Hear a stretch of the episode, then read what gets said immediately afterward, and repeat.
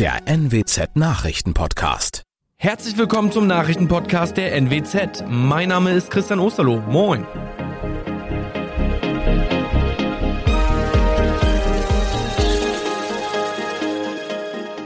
Und das sind die Themen des Tages.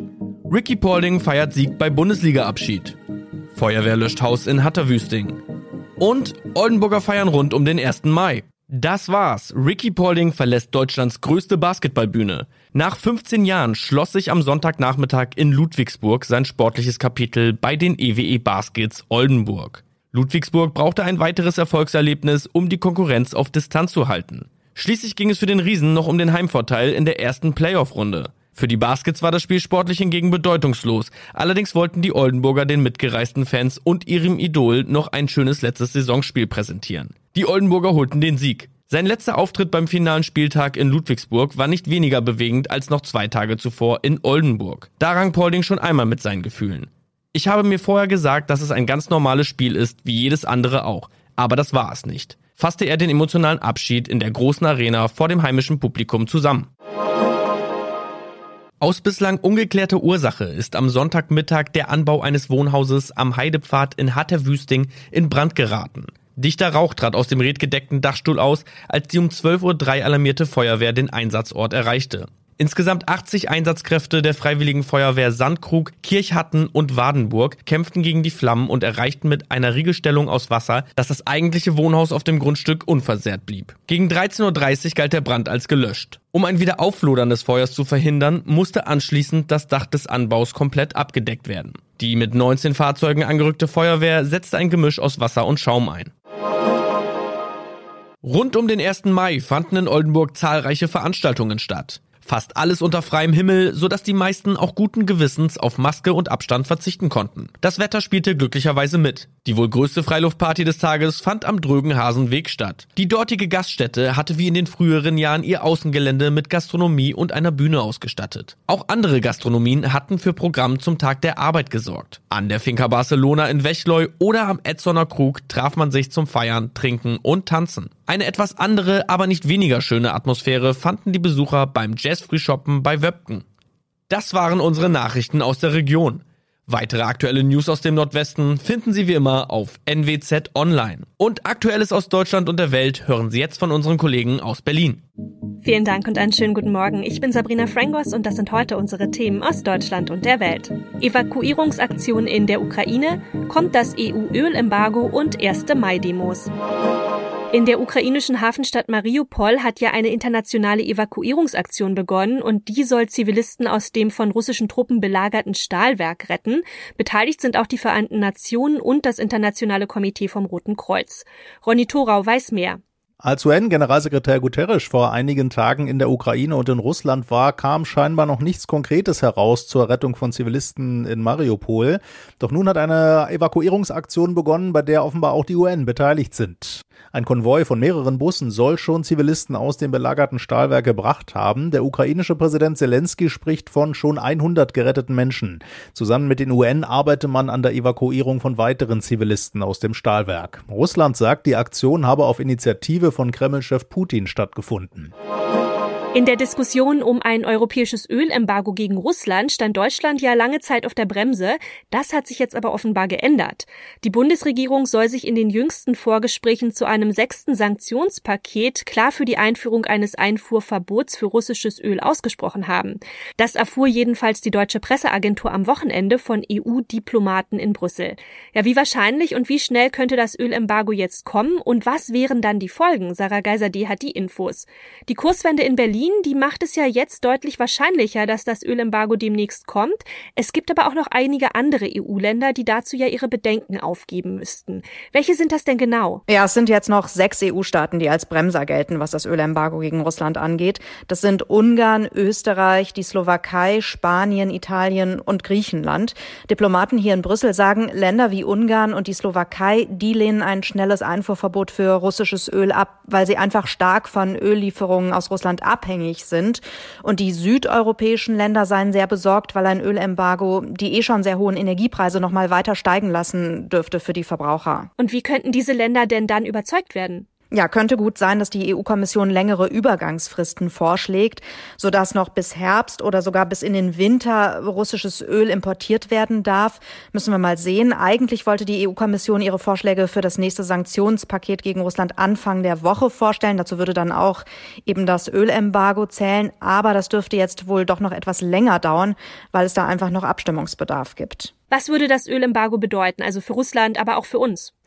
Also die Denkfabrik Brügel hier in Brüssel, die schätzt, dass zuletzt jeden Tag im Wert von etwa 450 Millionen Euro russisches Öl in die EU importiert wurde. Jeden Tag.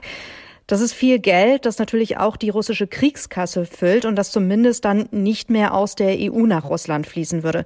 Umgekehrt rechnen Experten damit, dass ein abruptes Ölembargo die Preise auf dem Weltmarkt erstmal drastisch antreiben würde und zum Beispiel auch die Konjunktur in Deutschland bremsen würde. Dieser Effekt könnte nach Einschätzung der Experten aber durch Übergangsfristen wohl auch abgemildert werden. Gestern war ja der 1. Mai, also der Tag der Arbeit, mit vielen Demonstrationen, politischen Botschaften, heißen Diskussionen über den Ukraine-Krieg und die hohen Preise. Aber es gab auch Ausschreitungen und Beschimpfungen, also gegenüber der Polizei und gegenüber Spitzenpolitikern. Michel Cradell war in Berlin unterwegs. Es war ja viel los am Wochenende. Welche Ausschreitungen gab es denn? Also selbst bei den Kundgebungen der Gewerkschaften war viel los und es gab einige Buhrufe. Zum Beispiel für Bundeskanzler Olaf Scholz in Düsseldorf. Außenministerin Annalena Baerbock wurde in der Nähe von Hamburg als Kriegstreiberin beschimpft und Berlins regierende Bürgermeisterin Franziska Giffey wurde fast von einem Ei getroffen. Gewaltsame Ausschreitungen gab es auch, zum Beispiel in Dortmund. Da wurden auch Schlagstöcke und Pfefferspray eingesetzt. In Hamburg standen Wasserwerfer und die Reiterstaffel bereit, da blieb es aber weitestgehend ruhig. In Berlin fand die größte Demonstration statt, also die revolutionäre 1. Mai-Demo der linken Szene. Wie war der Eindruck? Ja, nach zwei Jahren Pandemie wurden Krawalle erwartet und in der Vergangenheit ist das ja auch öfter passiert. Bei der revolutionären 1. Mai-Demo der linken Szene in Berlin wurde vor allem gegen Kapitalismus, Krieg und soziale Ungleichheit demonstriert. Recht, die Macht der und! Obwohl die Polizei mit Ausschreitungen gerechnet hatte, blieb es überwiegend ruhig. Es gab ein paar Festnahmen, Flaschen sind geflogen und Bengalos wurden gezündet, aber trotzdem spricht die Polizei von einer der friedlichsten 1. Mai-Demos seit Jahrzehnten. Deutliche Forderungen waren also in Berlin zu hören, aber die gab es ja auch auf den Veranstaltungen der Kundgebungen. Da ging es auch um den Ukraine-Krieg? Ja, der Ukraine-Krieg spielt auch da eine große Rolle. Die Preise für Lebensmittel und Energie sind ja stark gestiegen. Deswegen werden mehr Tarifverträge und höhere Löhne gefordert. Der Vorsitzende des Deutschen Gewerkschaftsbundes sprach sich auch ganz klar gegen eine massive Aufrüstung aus.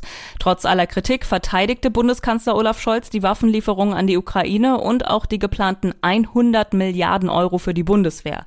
Gleichzeitig sprach er sich aber auch für stabile Renten und die Einführung einer Kindergrundsicherung aus. In unserem Tipp des Tages geht es um Handymythen, von vermeintlicher Explosionsgefahr an der Tankstelle bis hin zu potenziell abstürzenden Flugzeugen. Über Smartphones erzählt man sich ja so einiges. In vielem steckt ein wahrer Kern, einiges ist aber auch einfach grober Unfug und bei manchem ja, da liegt die Wahrheit dann irgendwo in der Mitte. Ursula Winkler weiß mehr. Starten wir mal mit den technischen Themen, also den Updates zum Beispiel. Soll man die nun machen oder machen die das Gerät wirklich langsamer? Ja, Handynutzer sollten Updates unbedingt regelmäßig installieren. Sie bringen neue Funktionen Funktionen und schließen auch Sicherheitslücken. Ähm, alte Telefone können in ganz seltenen Fällen tatsächlich nach einem Update etwas überfordert sein und langsamer werden, aber Sicherheit geht vor. Und auch der nächste Mythos von wegen, der Akku hält länger, wenn man ihn immer so leer wie möglich laufen lässt, stimmt nicht mehr. Die heutigen Akkus können früher geladen werden, sollten sie sogar. Experten empfehlen etwa 20 Prozent Akkuleistung nie zu unterschreiten, dann lebt der Akku auch richtig lange. Okay, das waren also schon mal zwei technische Mythen aus der Vergangenheit. Muss man denn sein Smartphone nicht regelmäßig neu starten, damit es nicht langsamer wird? Nein, die verbauten Betriebssysteme sind für die Dauernutzung ausgelegt, also muss man nicht ständig neu starten. Äh, was schon eher stimmt, zumindest bei älteren Geräten, da sollte man die Apps ab und zu mal schließen. Das kann das Telefon dann schon schneller machen und Akkustrom sparen. Die neueren Smartphones bremsen Apps im Stromverbrauch aus und äh, Apps, die man regelmäßig nutzt, die sollte man sogar lieber offen lassen. Da frisst nämlich das Schließen und Starten mehr Strom, als wenn man die App einfach laufen lässt. Äh, noch eine Halbwahrheit, man kann Viren nicht direkt per SMS bekommen. Höchstens, wenn man dort Links anklickt. Die könnten dann zu Phishing-Seiten oder zum Download von Schadsoftware führen. Ja, ist ja gut, dass es wenigstens Mythen gibt, die auch ein bisschen stimmen. Aber kommen wir mal zu den Katastrophen, die Smartphones angeblich auslösen könnten. Also zum Beispiel im Flugzeug oder auch im Krankenhaus. Also wenn das Handy noch an und nicht im Flugmodus ist, stürzt nun nicht gleich der Flieger ab. Aber mobiles Netz hätte man so weit oben sowieso keins. Und wenn dann natürlich viele angeschaltete Handys ständig nach Netz suchen, dann könnten Funkverbindungen gestört werden. Und dass der Pilot Kontakt zum Tower hat, ist sicher wichtiger als jede Handyaktion. Ähm, viele Airlines bieten aber zu Extrakosten ein Wi-Fi an Bord an und damit kann man problemlos surfen und auch telefonieren. Ähnlich ist es in Kliniken. Dort gibt es auch die Angst, dass Funkverbindungen gestört werden könnten, aber die meisten dulden das Smartphone, außer in der Intensivstation oder zum Beispiel in der Kardiologie. Da könnten Herzschrittmacher gestört werden. Naja, also dass die Herzschrittmacher funktionieren, ist definitiv wichtiger. Und die weiteren Katastrophen, also wie sieht's zum Beispiel mit Gewittern aus? Schlägt da der Blitz ein, wenn man telefoniert oder explodieren Tankstellen durch Smartphones? Nein, Tankstellen explodieren nicht, wenn man dort telefoniert. Wenn dort Handyverbotsschilder hängen, dann ist das eher eine Warnung vor erhöhter Brandgefahr, die an Tankstellen ja immer herrscht. Rein theoretisch könnte jemand zum Beispiel ein Handy mit bereits beschädigten Akku in eine Benzinpfütze fallen lassen und dann könnte ein Feuer entstehen. Und Handys ziehen auch keine Blitze im Gewitter an, dazu ist viel zu wenig Metall verbaut. Und einen Trost habe ich noch für Männer. Das Smartphone in der Hosentasche macht wahrscheinlich nicht unfruchtbar. Zumindest hat das Bundesamt für Strahlenschutz nach der Auswertung von vielen Studien keinerlei wissenschaftliche Belege entdeckt, dass Spermien durch die Strahlung beschädigt werden. Und das noch. Unter seinem Spitznamen The Rock hat Dwayne Johnson in Hollywood ja ordentlich Karriere gemacht. Mit durchtrainiertem Körper und flotten Sprüchen hat es der ehemalige Wrestler in die Riege der beliebtesten Stars geschafft. Ja, seine Fans, die kennen ihn aus Blockbustern wie Baywatch oder Fast and Furious. Heute wird The Rock 50 Jahre alt. Sören Gies mit den Infos aus Los Angeles. Was macht The Rock denn so rund um seinen Geburtstag eigentlich? Die Kinofachmesse CinemaCon in Las Vegas hat ihn gerade zur Entertainment-Ikone des Jahrzehnts gekürt und er hat die Fachbesucher dort mit einem Live-Auftritt überrascht, der wie eine Videobotschaft anfing, nur dass The Rock dann plötzlich leibhaftig auf der Bühne stand. Natürlich hat er da gleich Werbung für seine zwei neuesten Filme gemacht, nämlich Black Adam mit ihm in der Titelrolle und das Animationsabenteuer DC League of Super Pets. Da leiht er dem Hund von Superman seine Stimme, laufen beide dieses Jahr an, Black Adam im Herbst, DC League of Super Pets schon im Sommer. Gerade erst hat er auch wieder Fans überrascht? Ja, sowas scheint er eigentlich ganz gerne zu tun, oder? Ja, im Text zum Twitter-Video von der Aktion schreibt er, das sei das Beste an seinem Job überhaupt. Also, im Wachsfigurenmuseum von Las Vegas steht eine neue Figur von ihm mit einem Glas Tequila in der Hand, weil, wie so viele Stars, auch The Rock seine eigene Schnapsmarke hat. Fans konnten sich mit der Tequila-Wachsfigur fotografieren lassen und er schließt sich dann von hinten dazu mit der zu erwartenden Reaktion. Die glücklichen Fans bekamen neben Fotos mit dem doppelten Rockchen auch je drei Pullen Tequila.